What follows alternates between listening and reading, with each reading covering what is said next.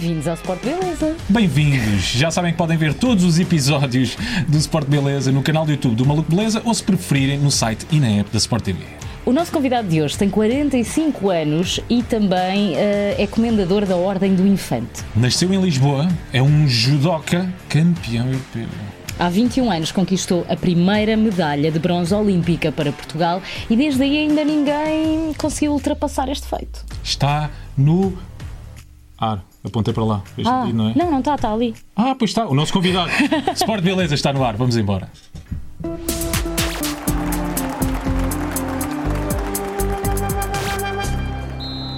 Hoje estamos com o Nuno Delgado. Bem-vindo. Nuno, bem-vindo. Muito obrigado. Como está? Tudo Bem-vindo, bem? bem-vindo. Nuno, muito simples. Uh, tens acompanhado o Sport Beleza? Agora esta é aquela parte em que tu dizes sim, com muito claro. afim. Claro que sim, vejo sempre, afim. não perco. Tenho Pronto. a app da Sport TV, Ah. inclusivamente. Muito Muito bem. Então nós vamos começar isto da seguinte forma. Fomos ao teu Instagram, fomos vasculhar algumas coisas e agora precisamos da tua ajuda para contextualizar algumas fotografias que nós temos aqui. Bora Ok? lá, vamos Tá, vamos lá embora. isso. Aqui é a primeira fotografia. Olha, hum, essa primeira fotografia foi feita no Jamor, que é a casa dos Olímpicos e onde eu vivi durante muito tempo. Hum, e foi feita no, no pré-Jogos Olímpicos com a Tânia Ribas de Oliveira, que devo dizer que recebeu uma réplica daquela medalha. A sério? É verdade, é Uau. verdade. Grande campeã. E que, e que por acaso até é casada com um judoca. Ah, portanto, não se metam com ela. E hum, esta fotografia é uma fotografia muito especial, porque aquele senhor que está de costas faleceu este ano, é o engenheiro eh, Lima Belo, campeão do mundo de vela, eh, foi o nosso único membro eh, do Comitê Olímpico Internacional. Foi a pessoa que me entregou a medalha e foi a pessoa que me fez passar a primeira vergonha no pódio olímpico, porque, eh, por um bocadinho de humildade, eu recebo a medalha e o senhor, muitos parabéns, não sei o quê, tá, tá, tá, começa a falar comigo em português. Eu digo, é pá, Não à isto? Então, os gajos até são tão profissionais que até sabem falar a minha língua. Não, não, era mesmo Tão português. bom. Tão bom. Mas sabes que eu agora há pouco tempo, isto só Sim. para, só para dar aqui um exemplo também, eu há pouco tempo fui apresentar um evento, também levei assim um género de um banho de realidade. Fui apresentar um evento ah, com Hum. dois jogadores de futebol e no final do evento os jogadores vão à vida deles e vem um miúdo ter comigo a dizer assim: Rui, Rui, Rui, um autógrafo, só favor. E eu assim, pequenino, eu não, não- agora não tenho aqui caneta para te autografar, desculpa lá. E ele assim: Não, não, não era teu, era do Pizzi. Só poder ter ti para tu pedires ao pizza. Sim, foi aquele banho de realidade, estás a ver? Rui, ninguém quer saber. Exato, não é jogador de futebol. Exato. Vamos lá aqui à próxima fotografia. Uau, grande foto. Olha, isto foi, foi, um, foi uma grande medalha que eu recebi de um amigo meu que está em Santo Tomé, a quem eu lhe mando um grande abraço. Um, ele tem um projeto de judo, chama-se Judo Global. Um, e e- e o André Rosa, que é filho do, do meu treinador, de- do meu antigo treinador. E essa fotografia, ele estava no meio de uma dessas lindíssimas eh, roças de São Tomé e aquele miúdo aparece com aquela t-shirt. E ele estava-me a explicar que eh, eles têm uma, um, tipo as lojas de retalho que vendem roupa usada. Uhum, que vai daqui, não é? Para Por lá. acaso eu tinha mandado aquilo de borla, mas, mas Sim, espero sim, que ele não tenha pago. Mas faz muito, Mas faz fiquei muito, muito contente pelo sorriso do miúdo e pelo facto de, hum, de estarmos a promover a nossa missão que é Uhum. E quem sabe se ele não andou por lá a treinar estes. Espero bem que sim, espero bem que sim, espero bem que sim. Tu tá- Sabem que só aqui uma, uma pequena nota. Eu estou a olhar para aquele miúdo e estou-me a rever ah, com o Jorge Fonseca que veio de Santo Tomé, chinelo no pé, aos 14 anos e apareceu com o cinturão branco. E o Pedro Soares dizia-me assim: epá, põe aí o gajo no treino, ele não sabe fazer nada, mas ele pelo menos não está na rua a fazer as neiras. E eu- olha que resultou. hein? Pois, pelos Resultou. vistos. Privas com o Jorge Fonseca? é? O Jorge Fonseca foi um dos meus discípulos eh, nesta fase de formação. Eh, ele tinha 14 anos, eu era treinador da seleção de, de formação. Detectaste logo que havia ali um talento especial. Epá, detetei pelo facto, para já ele veio das mãos do Pedro Soares, que é uma referência de seleção de talentos em Portugal. Por outro lado, porque ele ao fim de dois dias já estava a mandar toda a gente pelo ar. Brutal. Maravilha. E isso com que idade, Jorge Fonseca? 14 anos. 14 aninhos. Ele começou, ele foi para as tuas mãos com que idade? Olha, foi nessa altura, esse foi o primeiro contacto. Ele começa a treinar com o Pedro Soares, que o encontrou numa escola, na Damaia, curiosamente a mesma escola onde o Pedro tinha começado, e daí começa essa história de, de grande sucesso. E tu hoje em dia dás-lhe algumas dicas ou não? Antes dele entrar em prova, ou neste caso. Ele no- já não precisa jogos... de dicas. É sim, realmente ele, ele, ele não precisa de dicas, como é óbvio, bicampeão do mundo, medalhado olímpico, mas Mas precisa. pelo menos uma força. Porque eh, eu falo por mim e, e pelo Confiança, Pedro, é? Que, que fomos a, a primeira geração, chamada a geração de ouro, Uhum. e nós não tínhamos colegas mais velhos que tinham passado pelo que nós passámos para. Nos ali, ajudar é? nos momentos difíceis. Sim. Por exemplo, ele no Campeonato Europeu de Judo aqui em Lisboa, que é a capital europeia do desporto, ahm, não teve um bom resultado. A Telma ganhou e, e ele no dia a seguir estava de rastos, não é? e eu nunca mais me esqueço, estava lá com a minha filha e disse: Olha, a minha filha quer tirar uma foto com o campeão do mundo, nunca te esqueças de uma coisa, podes não ter ganho aqui, mas tu é que és o campeão do mundo. E depois, passado dois meses, ele voltou a ser campeão do mundo outra vez. E isso é importante, não é? Essa, essa Tu, tu falavas aí de, de, de quando tu começaste, ou de quando tu ganhaste a medalha, mais precisamente, há 21 anos, não é? Na altura falou-se muito do agora que o judo em Portugal vai crescer e ah, vamos reconhecer mais, mais talentos, mas a verdade é que a partir ah, daí também não houve assim ah, muito mais ah, do que aquilo que tu fizeste, não é? Agora temos o Jorge Fonseca, mas o que é que falta para quebrar este, este enguiço? Olha, hum, eu, eu, eu, eu- curiosamente eu, eu acho que o judo, apesar de tudo, evoluiu muito. Se calhar para vocês que são um bocadinho mais novos já não têm essa noção, mas eh, quando eu comecei a fazer judo, as pessoas riam-se de ver alguém vestido de judogi. Hoje Nem em sabiam dia, bem o que era. Hoje em dia, o judo, a par do atletismo, eh, da canoagem e do futebol, como é óbvio, hum, é das modalidades mais reconhecidas. Eh, Os nossos atletas são figuras eh, Sim, sim. públicas, são pessoas reconhecidas, há muitos projetos escolares. O judo eh, ainda não atingiu o ponto máximo, que é o título olímpico, mas em Paris isso não Vai acontecer. não vai fugir. Uh, mas eu acho que evoluiu muito. Uh, pronto, houve aqui um handicap grande que foi o facto de foram necessários 16 anos para uma segunda medalha olímpica. Uhum. E eu nunca me esqueço que em 2015, quando me pediram para liderar a equipa técnica, eu disse assim: é agora. E assim foi. E assim foi. A Telma ganhou a primeira medalha olímpica para uma judoca feminina. Uhum. Epá, e a partir daí temos tido sempre medalhas olímpicas. Uhum. Agora, é preciso ver que Portugal só tem eh, cinco medalhas de ouro, todas do atletismo. E portanto o judo está aqui quase lá e eu acho que agora em Paris isso vai acontecer. Tu estavas a falar aí de projetos escolares. Tu estás envolvido em, em algum projeto eh, relacionado com o judo, Nuno? Ou projetos? Trabalhas muito com crianças, não? Sim, Sim. Epá, eu tenho uma escola que se chama Escola Nuno Delgado eh, e que desde 2006 ehm, tem vindo a materializar aquilo que, eu, que, eu, que, eu, que era o meu sonho pós-carreira desportiva, que era continuar a ganhar medalhas.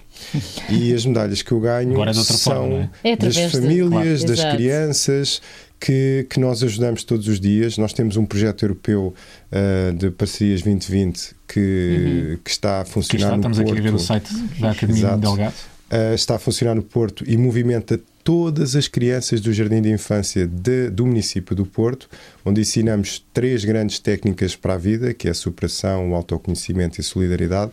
Pá, neste momento nós movimentamos 10 mil crianças gratuitamente com estes projetos, porque o judo não foi feito para bater em pessoas. Exato. O judo só bate numa pessoa, que é em nós próprios, para nós deixarmos de ser totós e aprendemos com as quedas da vida a sermos melhores pessoas.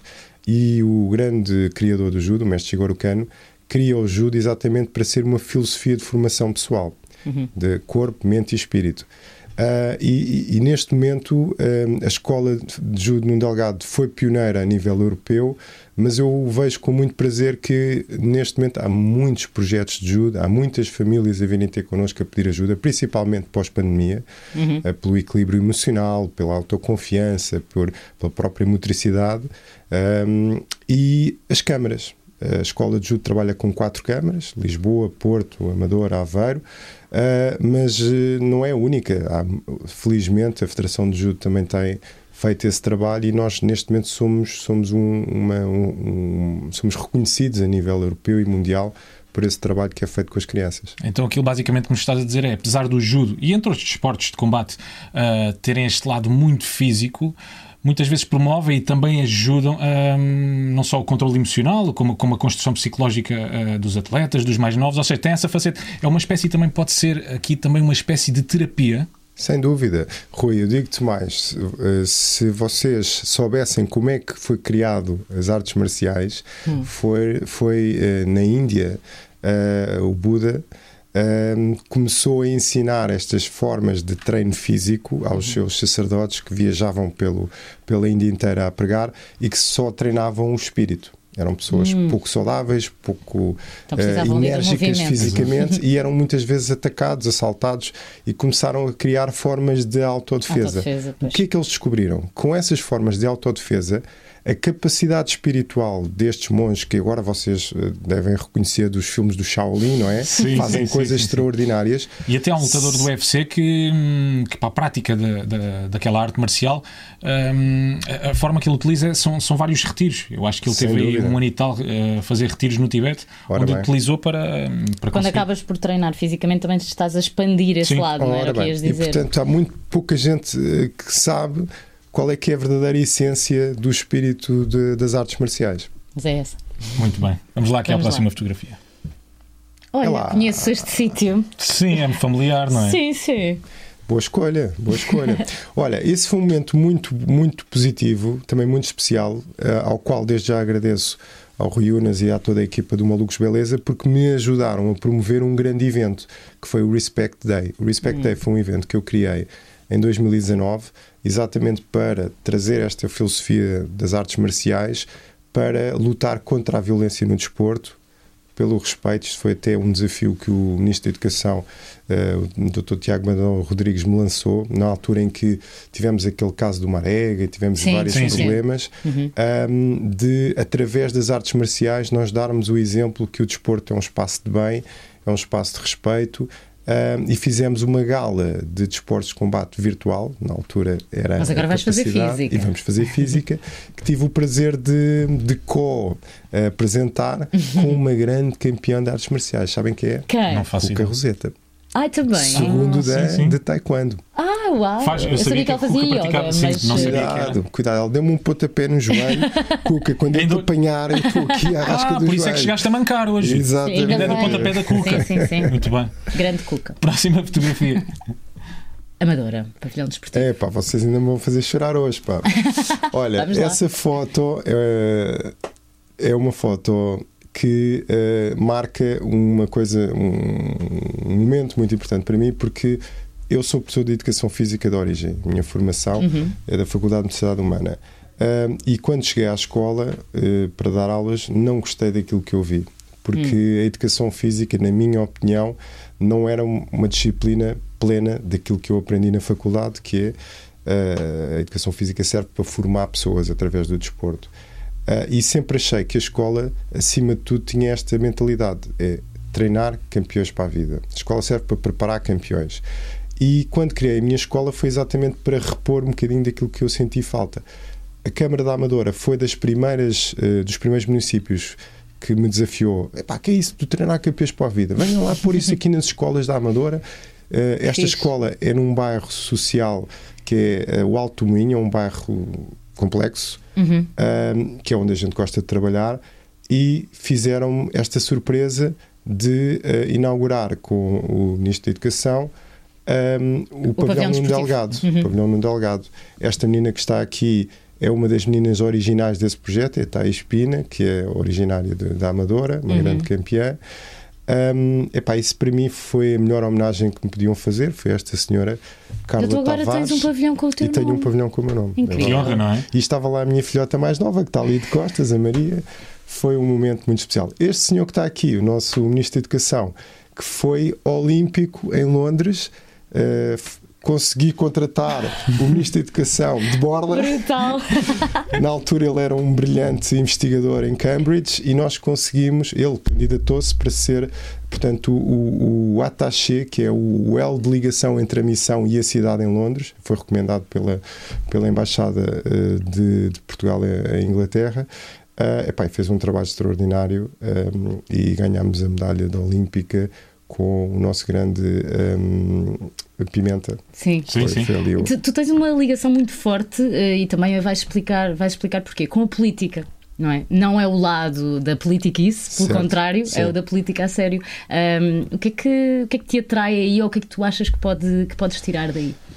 Olha, eh, a minha família sempre foi uma família muito interventiva civicamente. Uhum. Eh, o meu padrasto foi, teve envolvido, portanto, no 25 de Abril. Eh, A minha tia, que já faleceu, foi uma das grandes promotoras da, da igualdade de género e foi candidata ao Parlamento Europeu. Portanto, eu convivi sempre com esta ideia de, do civismo. Uhum.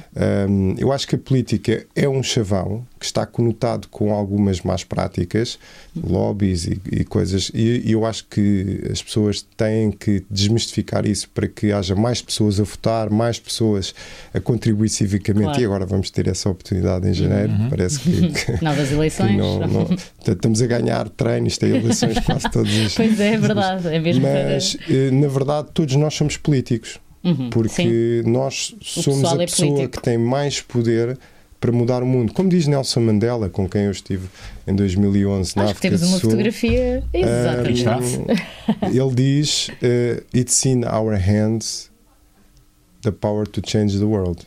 Ou seja, Uhum. está nas nossas mãos, estamos empoderados para mudar o mundo. E muitas vezes nós olhamos para os políticos como aqueles que têm que resolver os nossos problemas. Não. Nós é que temos que encontrar soluções e ajudar os políticos a resolver os nossos problemas. E Nelson Mandela dizia também que a educação era a nossa maior arma. Portanto, A educação e o desporto. Um grande desportista. Nelson Mandela, quando eu estive na África do Sul e ofereci um kimono judo a este grande lutador que já nos deixou e que agora no próximo dia 5 de dezembro, eh, f- eh, portanto, é o aniversário do, do falecimento dele. ahm, ele, uma história curiosa, ele teve 27 anos presos numa sala mais pequena do que esta, Sim. em Robben Island, e ele todos os dias às 6 da manhã deitava-se, fazia flexões, fazia boxe sombra, corria no mesmo sítio, estudava, lia, eh, es- escrevia poesia e preparava-se para ser o primeiro presidente de um país que vivia em segregação total, o primeiro presidente negro. E ele usou ah, o rugby como o grande fator de união da tal Entre- nação arco-íris. E daí que os nossos projetos todos têm o símbolo do arco-íris Ah. em homenagem a este, a este senhor eh, fenomenal. Um, E houve alguma coisa que ele te tenha dito que te tenha marcado? Olha, um, o, o Nelson Mandela, um, devo confessar, não estive presencialmente com ele, isso é importante dizer. Ele estava muito doente nessa altura, Ok. 2011. Uh, Fizemos-lhe várias homenagens que começaram em 2010 uh, aqui no Campo Pequeno. Fizemos uma onda arco-íris para lhe desejar as melhoras antes do Campeonato do Mundo de Futebol. E só isto. Muito obrigado por terem lembrado de mim, disse este Tão senhor. bom. Não vale a pena dizer mais nada. Exatamente. Tão bom. Temos mais alguma? Temos mais uma ainda. Certo? Temos Certo. aqui. Yes. Comunista. O guerreiro. Mais uma. Campeão. Oh, Nuno, tu ainda há bocado estavas- aí a falar no desporto escolar. O que é que tu achas que falta ah, para sair mais gente do forno? Vá, diz só duas coisas. Du- Pronto. Duas, vá. Duas ou Não, eu três. acima de tudo acho que é uma coisa que se está a fazer. Eu sou um samurai, portanto temos que ter sempre o espírito positivo. Exato. Eu acho Vai que as coisas bem. estão a evoluir e este senhor que está aqui eh, Tem sido um um, ótimo grande trabalho. que impulsionador. é, é um amigo e, portanto, é, é difícil para mim falar, mas é o ministro que já está há mais tempo em executivo, mas tem conseguido fazer uma coisa muito especial. Ele, a sua equipa, o secretário de Estado João Costa, que é flexibilizar a escola Uhum. e tornar a escola naquilo que eu acredito, que é um local de treino. Uhum. Eh, É E um de formação, local não é? de Porque nós temos- formação. Formação Muito mais pessoal, claro. sim. Sim. E, E não par- só é que temos muito mais gente a sair, por exemplo, de academias ou de clubes, por exemplo, tu vais te inscrever num, sei lá, num clube, num Benfica, um. Sporting, num Porto, não é? Em vez de teres muito mais gente a sair diretamente da escola, Sim, do desporto porque a escolar, não é? escola não te forma de- tanto nesse sentido. É Sim. verdade, é mais estanque, sim. E, e eu diria o seguinte: eh, os Estados Unidos e as grandes Sim. nações que investem muito no talento e que vão buscar Uhum. os melhores do mundo olham para a escola como um viveiro. Como um scouting. Se nós olharmos para os nossos professores como scouts, se olharmos para a família como uma equipa técnica e se olharmos para os é que nossos vai? futuros alunos como campeões para a vida, Uhum. eu acho que é esse o paradigma que temos que dar à escola, porque não é tanto estruturalmente, não é tanto as infraestruturas, é a mentalidade. É um mindset. Exatamente. Espanha, já aqui ao lado, por exemplo, tem, tem um forte investimento no desporto, não é? Sem Uma dúvida. coisa- é- eles é- têm centros de tecnificação, Sim, eles sim. têm a Uhum. ligação da, da escola com, com o desporto. O desporto, a música, uh, a arte são formas essenciais para uh, inspirar as pessoas a serem melhores. Sim. E depois os currículos, epá, isso. Pois é, se a pessoa estiver inspirada e mobilizada para fazer um sonho, eles vão atrás da matéria. A gente, Hum. Eu acho que as pessoas ainda continuam a acreditar que temos que saber a tabuada Sim. e temos que. Não, o que nós temos que Somos fazer números também, é a é? única coisa que a gente ensina aos campeões, que é inspirá-los a gostar de uma coisa tanto que eles depois vão atrás. Vão correr de- atrás dela, claramente. Muito bem. Vamos aqui sim. agora então a Vamos. pararmos com as fotografias, não é? Sim. Nessa paixão pelo judo, ah, teve aí desde sempre. Tu, tu cresceste ah, a gostar de judo? Ou tiveste alguma inspiração, influência familiar? Como é que isso tudo Começaste aconteceu? muito cedo. Sim. Comecei cedo. Olha, eu fui para o judo por influência do meu padrasto e por um facto muito particular. Eu era um ganda totó.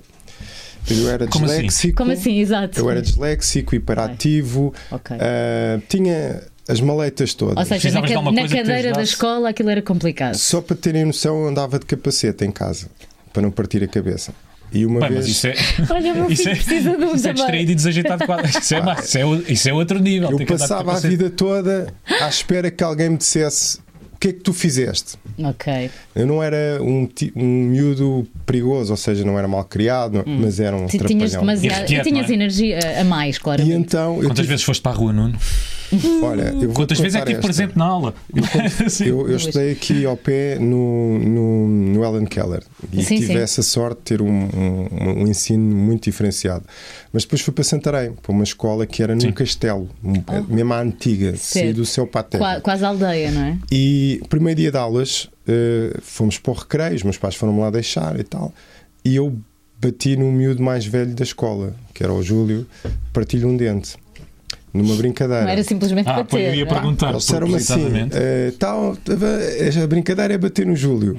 O Júlio é o mal da Pobre. Júlio. O Júlio tinha pai 9 anos, eu tinha 6 ou 7, e o Júlio aparece. E eu, ah, é, toma lá. Pumba. E eu fiquei todo contente que salvei os meus amigos. Claro. E a partir daí foste o mais e eles, popular da escola. "Ah, vamos dizer à professora, o Júlio a chorar com o dente partido. E pronto, foi assim que começou a minha, a minha história lá em Santarém. Entretanto, eu fui para o judo, amor à primeira vista. O que é que o judo me trouxe? Centro, gravidade, Controle, lugar, controle. calma. Uhum. Já não precisavas mesmo do tempo, capacete depois do judo. autoconfiança, porque o meu mestre dizia assim: vocês fora do tapete têm que continuar a cumprir as regras do judo. Tinha ali tipo um anjinho a pôr-me Hum. No lugar. E passado um mês, a minha professora chama-me ao palco da escola, da, da- da nossa sala de aulas, que era mesmo a antiga, e diz assim: o Nuno Delgado vai-nos mostrar uma coisa nova aqui na escola que ele está a fazer. E eu todo contente levanto. Pumba, um impão e na professora. Fazer... Exato. Não, não, não. Um dedo partido na professora. Saudação à professora É. e fiz uma queda de judo que se chama Ukemi, que é a técnica mais importante do judo. Ok. Uh, epá, e aquilo para mim foi talvez dos momentos mais transformadores da minha vida, que eu comecei a sentir, epá, eu já não sou totó, agora eu sou um campeão. Uau! Mas Bem, mas isso foi tudo muito. Desculpa, foi tudo Sim, muito sim, rápido, sim. não é? Tu tinhas 6 Sim. anos, de repente fazes isso à professora também, se calhar com 6 ou 7.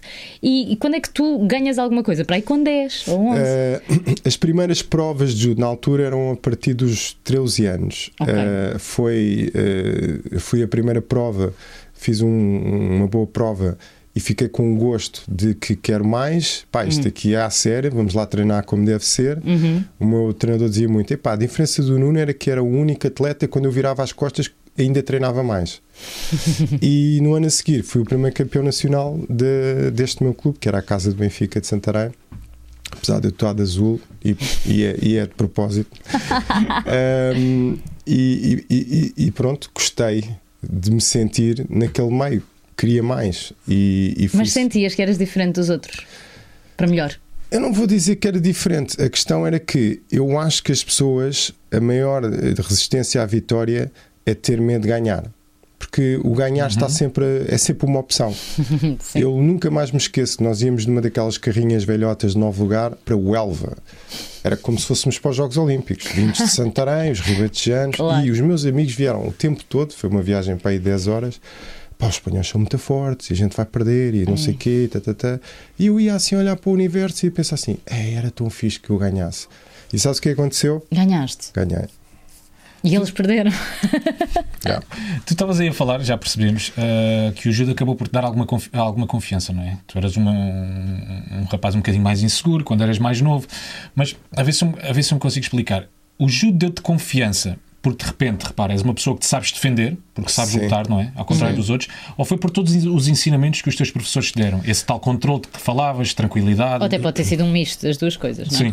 Sim, eu, Posso eu concordo, do mundo e concordo mais tempo- com, com a Filipa. É óbvio que o facto de tu conseguires dominar o teu corpo, mas acima de tudo, Rui, a tua mente, eh, isso dá-te a tua confiança. Porque tu não és apanhado desprevenido, o teu corpo não te vai falhar ou a tua cabeça. Hum. Tu sabes não... isso, não é? Isso é muito importante. Por outro lado, os mestres, eh, não é por acaso que a gente os chama sensei. Sensei quer dizer o mais velho, a pessoa mais experiente. Uhum. E há uma hierarquia muito importante no judo, que é o facto de a gente saber respeitar o mais velho, aquele que tem mais experiência de vida. Isso, pá, eu tive vários mestres, não foi apenas o mestre Anjinho, vejam lá. Eu tinha o meu mestre chamava Sanjinho Muito e o meu de hoje era um celeiro. Uh, mas foram pessoas que me deram que me deram bases, que me deram valores e que e que me orientaram muito bem, desde o primeiro mestre até aos mestres da alta competição. E eu fico, sou muito reconhecido a isso porque ninguém nasce ensinado. Não é? Hum. Eu- Tens alguma pessoa a quem és extremamente agradecido? Olha, O anjinho. O Anjinho. o. Anjinho é um, como se fosse um pai para mim. Chegou a ser professor de defesa pessoal dos meus pais. Portanto, Aquilo era uma família. Sim. Mas eh, eh, eu, não- eu acho que é difícil estar a, a apontar pessoas porque eu vou me esquecer de, de- de seguramente muita gente que, que foi importante. Mas o, o- professor Branco, que foi o mestre aqui de Algés, ainda por cima estamos aqui ao lado, Sim. que me recebeu em Lisboa, Uhum. eh, que me integrou. Se não fosse ele e as sopas da, da tia Lisete às sextas-feiras à noite e tal, eu acho que nunca tinha feito alta competição. Alguma coisa, alguma coisa que uma dessas pessoas te tenha dito que de certa forma te tenha transformado para a vida, não? Há uma, uma frase que eu, que, eu, que eu guardo com muito carinho, que foi o, o Pedro Cristóvão, era um colega olímpico que se tornou meu treinador de, de júniores e eu na altura estava a tentar, portanto, integrar-me eh, no, na- no nível internacional de alto rendimento, embora já tinha muitas vitórias internacionais. Uhum. E ele disse-me, uma vez estávamos aqui na Cruz Quebrada, apanhou o comboio e eu treinava pouco na altura, ia para Santarém, tinha lá a minha namorada, jogava basquete, ainda não levava isto muito, Muito a sério. sério. Ah, e ele disse-me, pá, Nuno, eu acho que tens de começar a, a pensar o que é que tu queres.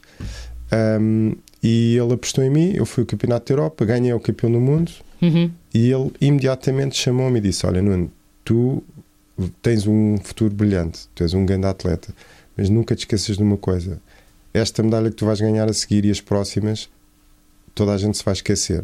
Mas a pessoa que tu és a ganhar essas medalhas é que fica sempre. E eu tento ser fiel. É Às isso. vezes a gente cai, mas. Mas eh, quando é que foi que percebeste então que eh, podias viver do judo? Que essa ia ser a tua profissão? Olha, eu nunca vivi diretamente do judo, porque como atleta de alta competição eu fui profissional de espírito e tomei uma decisão que acho que foi muito importante, que foi quando eu não estava satisfeito com os resultados que estava a ter, eu queria ir aos Jogos Olímpicos. Ahm, isto foi em, em 99. Eu disse: epá, isto é assim, eu vou ter que treinar 24 horas por dia. E estou a acabar o meu curso universitário Uhum. das duas, uma. Ou eu tenho um grande resultado e vou fazer isto por tempo inteiro, ou então eu sou um grande totó e não vou andar aqui a perder mais tempo com isso e vou começar a trabalhar. Tem que se ganhar a vida.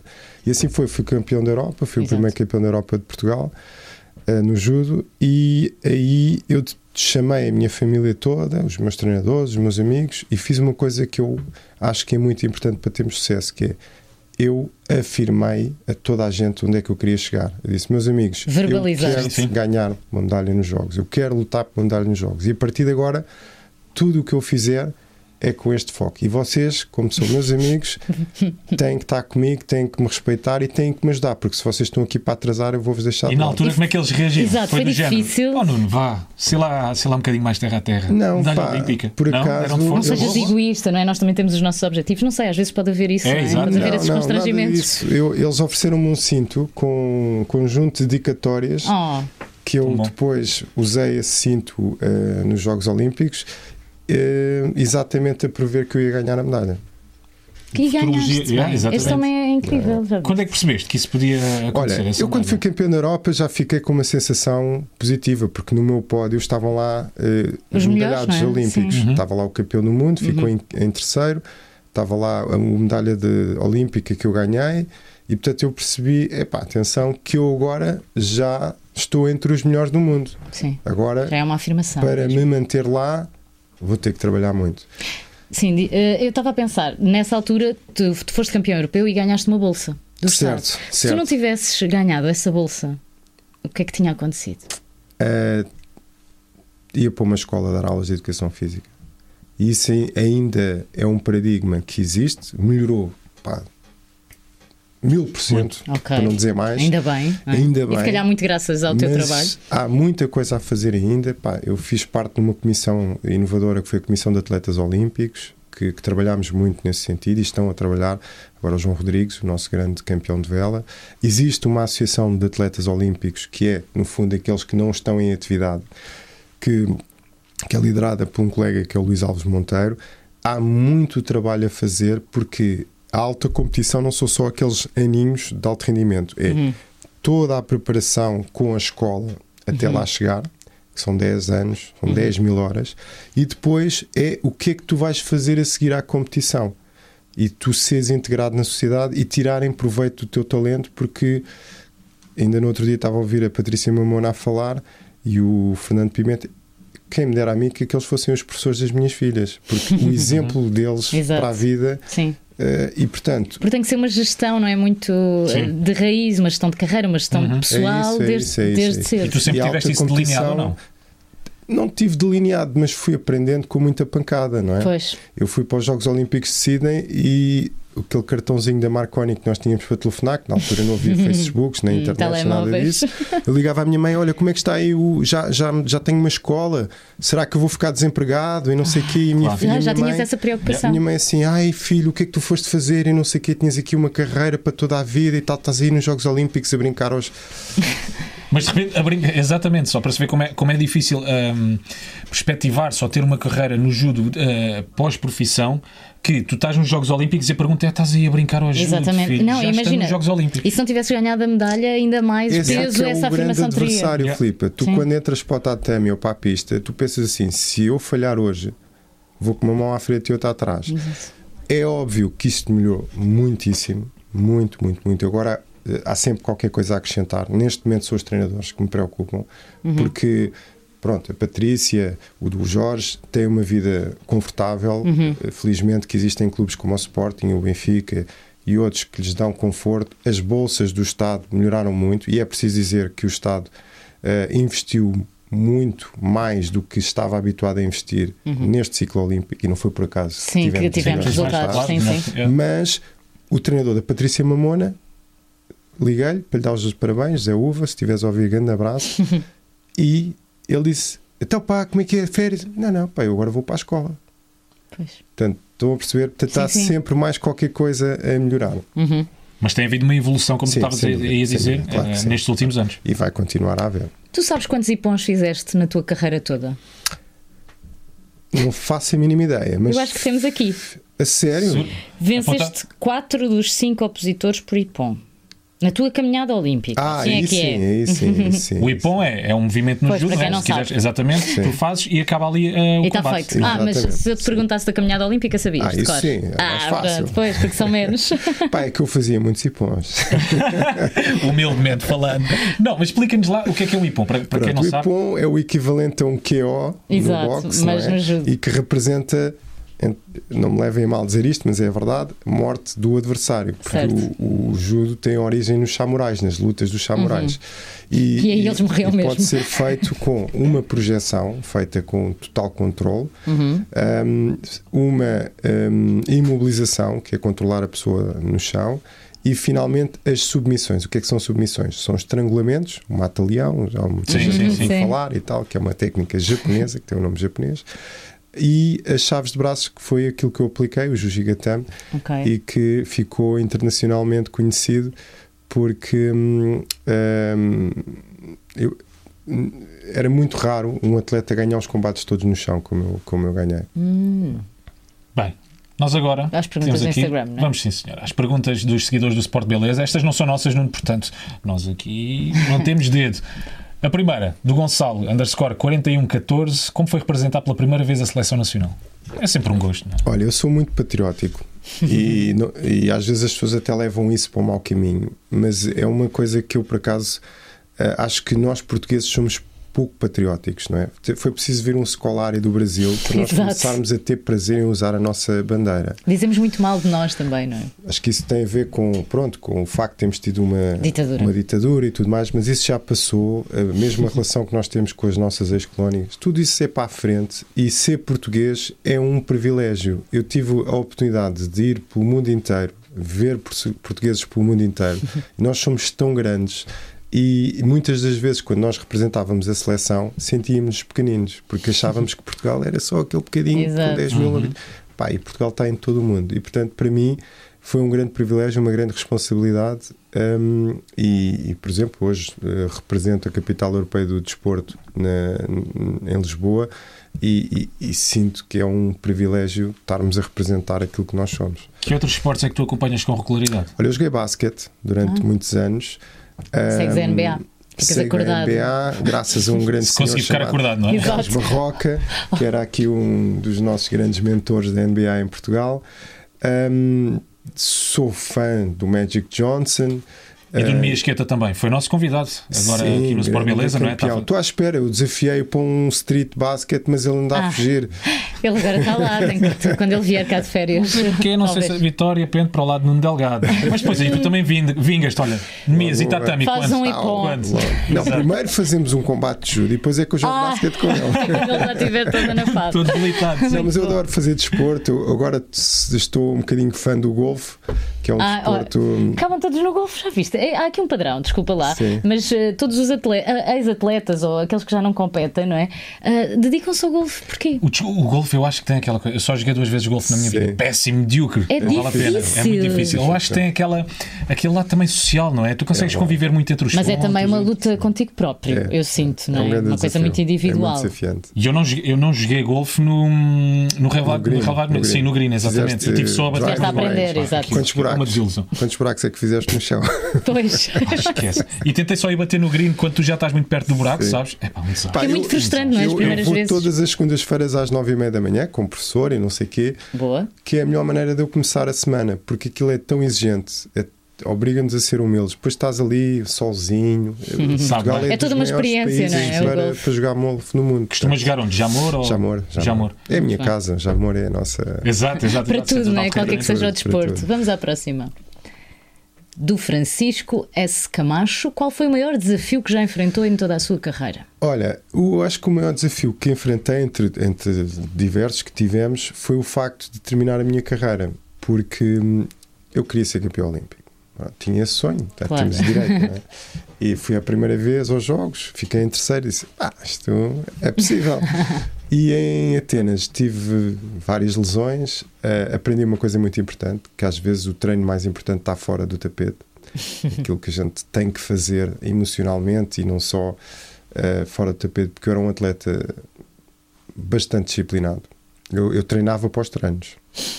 Ai, muito bom. Como assim? Explica. Como é que Porque, fazias por exemplo, o treino que fazias em casa, por treino, exemplo. Eu antes do treino preparava o treino todo e sabia Mentalmente qual é ou o- anotavas? Como se fosse uma competição.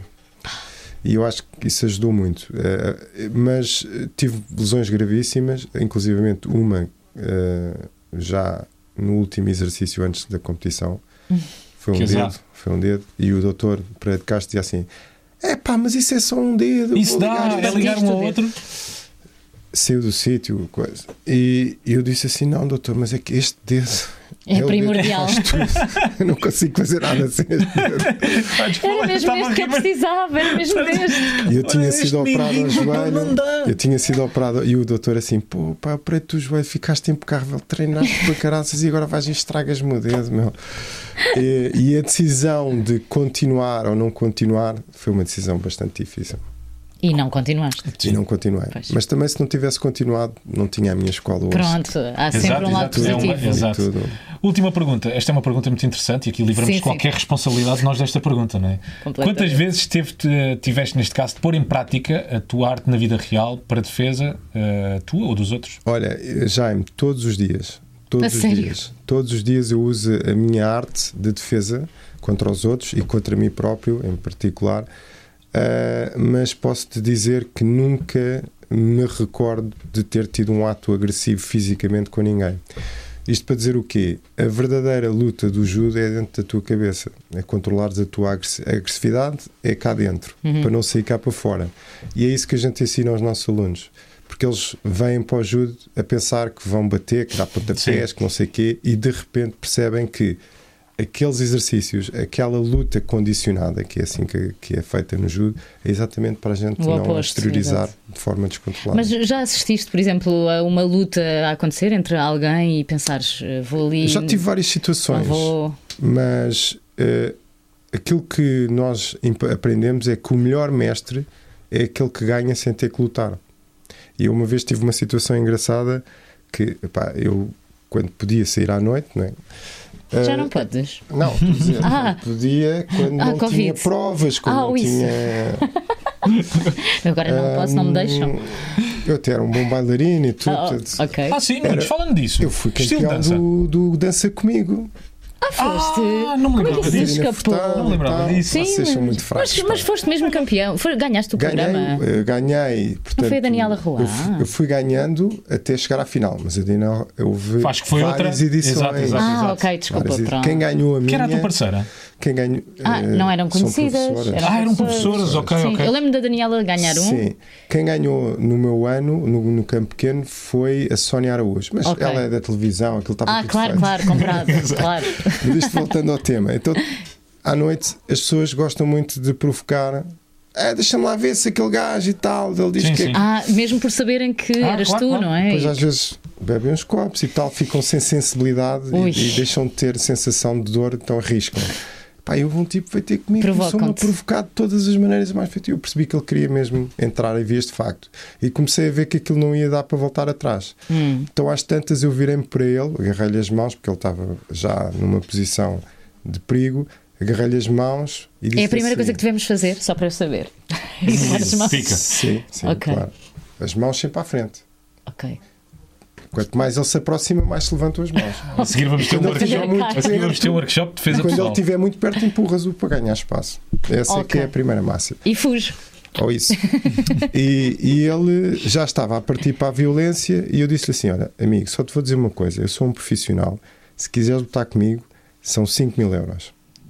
E o gajo com aquilo Desarmaste-o ali. Desarmei. Sim. Olha, incrível. E estas é que são as técnicas que a gente tem que tentar conseguir fazer, com Uhum. o facto também de com o nosso toque as pessoas percebem Claro. que calma. Exato. Que não estavas tu para- ali para ser agressivo. Mas não é? muitas vezes as pessoas conseguem aprender isto. eh, as pessoas quando vêm, ah, eu agora aprendi o mata-leão. Não faças isso na rua. Quer dizer, Uhum. se a Filipe aprendesse hoje o mata-leão, vinha um calmeirão qualquer Ia e, tu- experimentar com toda a gente. e ele pegava em ti e fazia assim. Portanto, é sempre a Obrigada. última solução, não é? Apesar de ser um desporto de combate, Claro. eh, Claro, enfrentar sim. o adversário Claro que é, sempre, é sempre a, a última solução. Tu sentes que foste um, um- uma espécie, tu abriste aqui uma espécie de uma caixa de Pandora, Nuno. Ou seja, permitiste aqui outros judocas, porque tu foste o primeiro, medalhado olímpico no judo, permitiste que outros judocas pudessem também sonhar.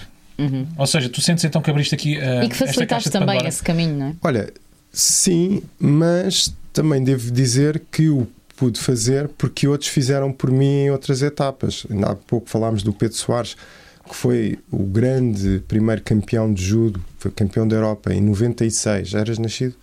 Já, já. Mas obrigado. Isso para mim é um elogio. Não, não. Isso para mim é um quase elogio. Atenção. Nasceu em Sou de 88. 88. Eh, Exatamente. portanto, eh, que foram pessoas que também me abriram portas, que também, e portanto, este é o caminho ehm, que, que se tem que fazer. Os Jogos Olímpicos é um, é um palco mundial. Tu, de é? certa forma, tornaste esse sonho um bocadinho mais real. Aqueles que eu tangível. Sim, tangível. Porque eu posso vos dizer que quando eu verbalizava que eu queria ganhar uma medalha nos Jogos Olímpicos, as pessoas diziam que eu era maluco, não era possível. Mas é importante, não é? Verbalizar. E eu, quando cheguei à aldeia olímpica eh, em Sydney, estávamos quase na altura, não é? E eu assim, pá, se calhar eu estiquei-me um bocadinho. tu próprio se começaste Vou a dar sentir. aqui, eu disse ao, ao doutor Passarinho, vamos dar uma voltinha para acalmar que eu estou nervoso. Ele, anda lá ao mercão. E estamos a andar e eu encontro o, o meu maior ídolo de sempre, Mohamed Ali. Assim a curvar a esquina. Pá, que incrível! Disseste alguma coisa ou não? Ou, Eh, Estava ou tiveste aquela não sei atitude de quantos, fã? não é? Yeah, pois, exato. E, e o homem ali, ó, esta é a minha mãe, que já faleceu, a minha avó, a minha tia, tudo Isto malta foi quando chegaste? Foi, foi. E, e o Mohamed Ali dizia assim: Porquê que o homem vai à lua? Porque está lá. Nós fomos feitos para ir atrás Exato. do Ou seja, é possível. É Ok, possível. ok. É Sim, possível. enquanto sonhares é possível. Tu, depois da medalha olímpica, foste para um clube alemão. Certo? Não havia interesse dos clubes portugueses ou não havia, ou tu é que não estavas Olha, interessado? Filipe, agradeço essa pergunta porque eu sempre fui do Sport Algesa da Fundo. Competi sempre, treinei sempre, não fui efetivamente para o estrangeiro. Uhum. Eu representava um clube estrangeiro só em duas competições, que era a Bundesliga, que era a Liga Nacional Uhum. Alemã, onde fomos várias vezes campeões, e a Liga dos Campeões, onde também fomos várias vezes campeões. E era só essas duas provas, porquê? Porque o Algés não tinha, eh, não fazia Uhum. essas provas e não tinha aquilo que hoje em dia o Sporting consegue fazer, e o, que é estar a competir ao mais alto Uhum. Mas que nível. nessa altura o Sporting também não fazia. Não fazia. Uhum. E portanto Ok. foi por essa razão. Eu fiz toda a minha carreira em Portugal, embora tenha aprendido imenso quando fui para o estrangeiro treinar com os melhores. Isso é uma coisa que eu recomendo a qualquer um, que é Ir para fora. se queres aprender alguma coisa, é pá, vai à fonte. Uhum. Eu costumo dizer que a gente aprende mais com um campeão do mundo a fazer cocó do que com uma pessoa ali do entorno normal. É verdade, porque é por osmose. Adorei, vou começar a usar por osmose. Sim, Aquelas sim. pessoas, pela Sim, sim. experiência de vida, pelos exemplos, passam-te Passam-te essa sensações, inspiração também? Porque tecnicamente um gajo vai ao YouTube e vê tudo, não é? Tá. Pois, Está exato. lá tudo explicado. Sim, sim, não Todos precisas os sair de tutoriais, casa. exato. E a que fontes é que tu foste beber? Olha, fui a este Avensberg, era onde estavam os melhores do mundo na altura. Eu e o Pedro Soares fomos para lá. Ah, ia para o Japão, ia para o Brasil, ia à procura dos melhores. Ahm, e, e foi um, um hábito que eu ganhei, a gente ter a humildade e ter o espírito de sacrifício de investir em si, sair. Por exemplo, eu, quando terminei a minha carreira, fui estar para a Inglaterra, eh, para a Universidade de Bath, que era a melhor universidade de performance, e tirei o, o curso maior que havia na altura para treinadores de judo. Acho que eh, se queremos alguma coisa, pelo menos devemos perceber como é que os melhores fazem. Uhum. E o pior que pode acontecer é dizer assim: olha, não é isto que eu quero fazer. Exato, mas a apre- a aprendizagem has de levar para, para a vida. Depois de 2000, de teres ganhado a medalha, Atenas, em 2004, não corre bem. Sem As pessoas dúvida. estavam todas a olhar para ti, não é? Ele vai, É. Agora é que ele vai conseguir o ouro. O que é que aconteceu? Porque perdeste na primeira ronda. Sim, olha, eh, como eu disse, eu tive várias lesões, ehm, tive um problema familiar com a minha mãe muito grave. Ehm, Às vezes esquecemos todo- um bocadinho disso, Pois não é, é? também é importante, Em exato. todos os isso. Sim, esportes, sim, não é? sim. Por exemplo, agora o Miguel Oliveira que não teve tão bem e estava toda a gente, ah, o que é que se passa, o que é que se passa? O homem foi pai agora, estava na iminência de. Isso, obviamente, que também, que também afeta, não é? Tudo mexe no lado profissional, mas também o familiar. Eu até diria mais, eh, não é que também afeta, isso é que afeta. Pois. Porque repara mais uma coisa: importante. tu estás a preparar para um campeonato da Europa, estás numa forma fantástica, os teus níveis fisiológicos todos top. Ahm, e a tua mãe é internada num, num- é internada naquele dia e tu tens que ir a correr. eh, Portanto, os teus níveis Deixem. e tu não és uma máquina, és uma pessoa. E hoje em dia, felizmente, os nossos atletas já têm esse conforto com o trabalho psicológico que é feito. Com Na outras- altura não tinhas nada disso, não, havia tínhamos acompanhamento nada disso, psicológico nada nenhum. disso. Eu hoje em dia posso-vos dizer, faço terapia, trabalho com psicólogos ahm, todas as semanas, continuo a fazer isso ahm, e, e não é por estar doente, Mas é para não ficar. porque eu não quero ficar Claro. e que quero É saber prevenir. lidar com Sim. as adversidades do dia a dia. E pronto, isso tudo levou a que eu lesionei-me 11 vezes numa época. Eu eh, estava líder do ranking mundial, tinha sido vice-campeão da Europa, as coisas estavam a correr muito bem. Ia ter um teste para o Campeonato do Mundo que eu ia dizer assim: Olha, vamos lá ver quanto é que eu valho. Será que isto dá para a medalha de ouro ou o que é que vai ser preciso? E lesionei-me, lesionei-me, lesionei-me, lesionei-me. Quando te perguntavam publicamente ou, ou, ou mesmo uh, uh, sem ser publicamente o que é que se passava para, para, tu não estás a conseguir ou para teres tantas lesões, tu não dizias Não foi porque sabia. a minha mãe foi internada. Não, não, é? nem, nem, nem me apercebia. não, não te porque percebias que isso te estava a eu- influenciar tanto. Como eu ia ao treino e fazia tudo bem, fazia Ok. tudo bem. Também não conseguias entender. Dormia bem, comia bem, fazia a fisioterapia, dormia a Uhum. certo, fazia tudo o que tinha que se fazer by the book. O lado que o próprio Nelson Neva já verbalizou, que é o treino invisível, hum, não me apercebi que estava a falhar. Uhum. Uh, nem, nem na altura nós tínhamos consci- consciência disso. Uh, e claro que era impossível, não é? Quer dizer, Uhum. um atleta não é uma máquina, não é? Se a tua, tua vida está um caos. uh, É normal que isso se reflita depois é Claro, normal por por exemplo. muito- se por muito reflita tu treines no teu e- Uhum. foco emocional e, e o, e já o nosso grande mentor, nós temos um, um- um senhor que, que foi o grande eh, incentivador de- desta qualidade de treinadores que nós temos neste momento, começando com o José Mourinho, que foi o, o seu primeiro discípulo. Estamos a falar de um filósofo chamado Manuel Sérgio, Uhum. que basicamente explicou: não se treinam jogos, treinam-se as pessoas que jogam. E as pessoas são feitas de emoções. Sim, é preciso ter isso em consideração. Porquê é que eh, esta é a melhor seleção de sempre do judo? Isto é uma citação tua, atenção. É por- pelos resultados, em primeiro Também. lugar, não é? Sim, parece que sim, esconder exato. Que isto, eh, os resultados é que falam por si, porque a geração de treinadores que eles têm foi a primeira grande geração do judo português, a chamada geração de ouro, e porque também eh, a estrutura do judo nacional foi se Está mais capacitando, desenvolvida. Uhum. foi-se profissionalizando para que as, eu ainda sou do tempo em que nós tínhamos o, o nosso apoio médico era o Sr. Teixeira. O Sr. Teixeira dava Benuron e tinha lá uns adesivos. Hoje em dia já há uma data, uma panóplia não é, de recursos. Antes, olha, Benron vai, estás bom amanhã, Exato. traz Tu lá. chegavas lá com uma lesão e ele dizia logo assim: É, essa lesão é muito chata. Só dizia isso. Ó, Sr. Teixeira, tu eu parti este dedo, o que é que eu faço? Benuron, está aqui, dois por dia, amanhã volta, Sim, já e está para casa e como uma sopa. Exato. Um, uma, uma curiosidade que eu tenho, que eu acho que se calhar quem, quem não luta também tem, que é quando vê as categorias onde vocês estão Certo, inseridos. certo. Menos 81 quilos, era a tua. Era a minha. Como é que tu mantinhas os 81? Nem para trás, nem para a frente, meu Era Deus. horrível. É a coisa que, eu pressão. mais eh, abomino.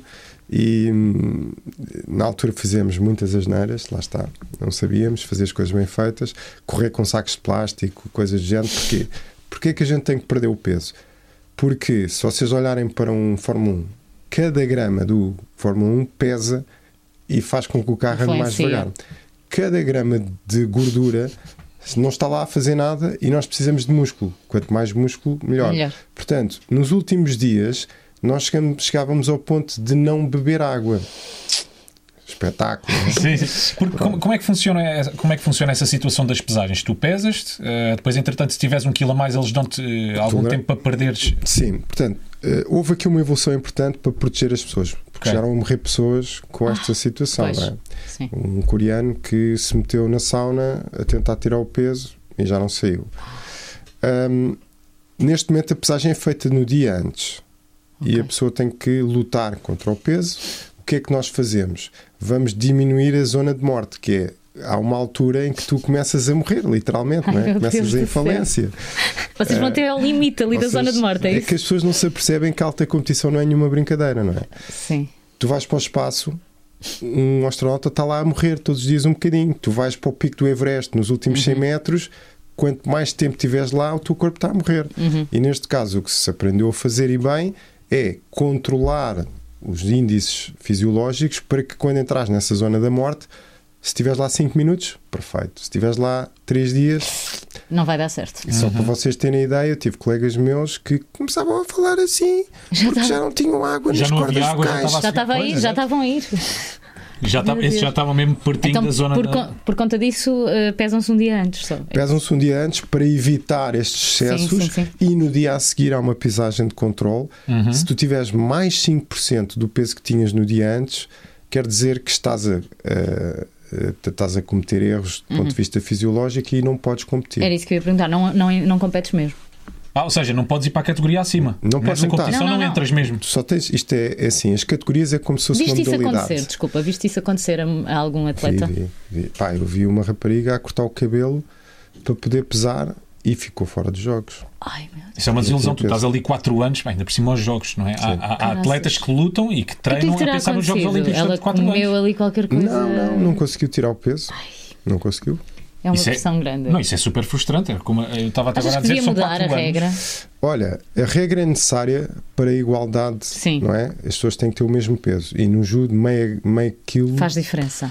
é horrível. Ok. Estamos a falar de altíssimo nível. Sim, sim, é? sim, sim. Por outro lado, as mulheres têm mais dificuldade em perder eh, massa gorda Uhum. e não devem perder em excesso, porque nós temos um limite de saudável. Uhum. Nos homens, anda ali à volta dos, dos 8%, dos 8% não é? de, de massa gorda, porque é a massa gorda necessária para nós funcionarmos. Nós precisamos de massa gorda para funcionar. Mas nas mulheres é para aí 16. Não, ou... é, vá lá, 12, 13 por aí. Ok. 16 Mas sou eu, eu, só para vocês terem um exemplo, a Fernanda. hum, hum, Telma? eh, Vanessa Fernandes Ah, Vanessa. chegou a ter 4%. Sim. 4% já nem tens Não é nada, é marca, já não. Exato. começas a deixar de funcionar. E, portanto, é importante que as leis estejam lá para proteger a pessoa, Uhum. não é? Porque a alta competição não pode ser algo que te, que te faça mal para toda a vida e Uhum. ficam sequelas. Ah, e é isso. Tu tiveste na pesagem que fazer alguma coisa do género, assim, uma coisa Olha, insólita, o que é que. A mais difícil que eu tive foi em Atenas, porque eu tinha vindo de uma lesão no joelho e, como não podia fazer judo, fiz muita musculação. E de repente, quando fui-me pesar, tinha 90 quilos e tinha 5 ou 6% de massa gorda. E eu assim, e agora? Tive que tirar músculo. E como é que Como, fizeste como isso? assim tirar músculo? Ainda por cima, naquele momento, em é cima do. Proteína, ou seja, Ah, ok. teres que reduzir a tua alimentação. Durante, demorei um mês e meio, tive um mês e meio de dieta. Para À base de quê? A dieta Pois, à base de quê? eh, Epá, dieta- descreve-nos rapidamente um, um Muito dia rapidamente, em refeições. eh, em refeições é correr em jejum, que é para queimar as gorduras. eh, um pequeno almoço pode ser uma sopa, que aliás recomendo, nem, nem é por se fazer Hum. Ok. é das melhores. Sem batata. Pá, se for batata da tua avó, Pode ser, ótimo. Depois, o almoço é uma refeição mais consistente, com, com proteína, salada, muita verdura, muitas sementes. Ao contrário do que se diz das massas e dessas coisas, Sim. QB. Uhum. Um, e depois é ir comendo várias vezes ao dia. Um, beber muita água, nós Uhum. somos 70% de água. Hoje em dia há umas correntes de uma filosofia de. de Cena do páleo? Não? Não. do jejum. Sim, Ah, jejum intermitente. intermitente. Sim, sim, sim. Não estás Não ainda concordas? Já vi. faço jejum intermitente. Se calhar para um atleta profissional. Uh, depende. Tem que ser muito bem estudado, Uhum. porque as dietas têm que ser personalizadas. pois, não há pois uma cada dieta pessoa para é ti, pessoa. nem para ele, nem para mim, porque nós temos um conjunto de fatores sanguíneos que definem que tipo de alimentos é que nos fazem melhor e pior. E nós não podemos Uhum. todos comer a mesma coisa. E hoje em dia, os atletas, até, grande parte deles, até cozinham para si próprios. Pois, é a melhor maneira, não é? Eles é que sabem aquilo. E depois também há o prazer. De comer, é? comer. Tu tens esse prazer. Todo Agora mundo. deves toda ter. Agora tem, Agora tem mais. E agora estás à vontade, não é? Agora não, não tens de Até, seguir olha, nenhuma dieta eu não rígida. gostava de bolos, não, eu- até Pastelaria. nas festas de anos a minha mãe chateava-se comigo porque eu não comia o bolo de anos O teu próprio, não é? Dava azar. e hoje em dia sou um guloso do caneco. E é um bolo inteiro, não é? É um bolo Qual é o teu bolo favorito? Olha, bolo de chocolate. Sim. Eu por acaso agora sou especialista de bolos, tenho uma bimbi. Ai, O que é que fazes? Qual é o bolo? é aquele bolo da um Bimbi, bolo de o de chocolate chocolate. lá dentro, lá dentro é cremoso e por fora fica Mas em bolo. calma, Filipa, porque Então. eu corto meio maracujá, Ah, descasco o maracujá, ponho Sabes, há um aquilo em cima, ponho aquelas flores comestíveis, Sim, sim. Bem, mirtilo, Aqui um toque no está delgado. tá todo gourmet. mirtilo. Apadrinha esse bolo. Bom Nuno Bom Nuno Delgado. Eu vou pôr uma foto no Instagram para Põe, vocês por verem. favor. Muito E bem. identifica. Vamos estar atentos. Ok. Olha, Nuno, muito obrigado. Nada, Pois, eu um ia, prazer. ia perguntar, um, a minha última pergunta era precisamente como é que mantens a forma mesmo já depois de competir, mas agora já percebi, bolo de chocolate da Bimbi. Yes.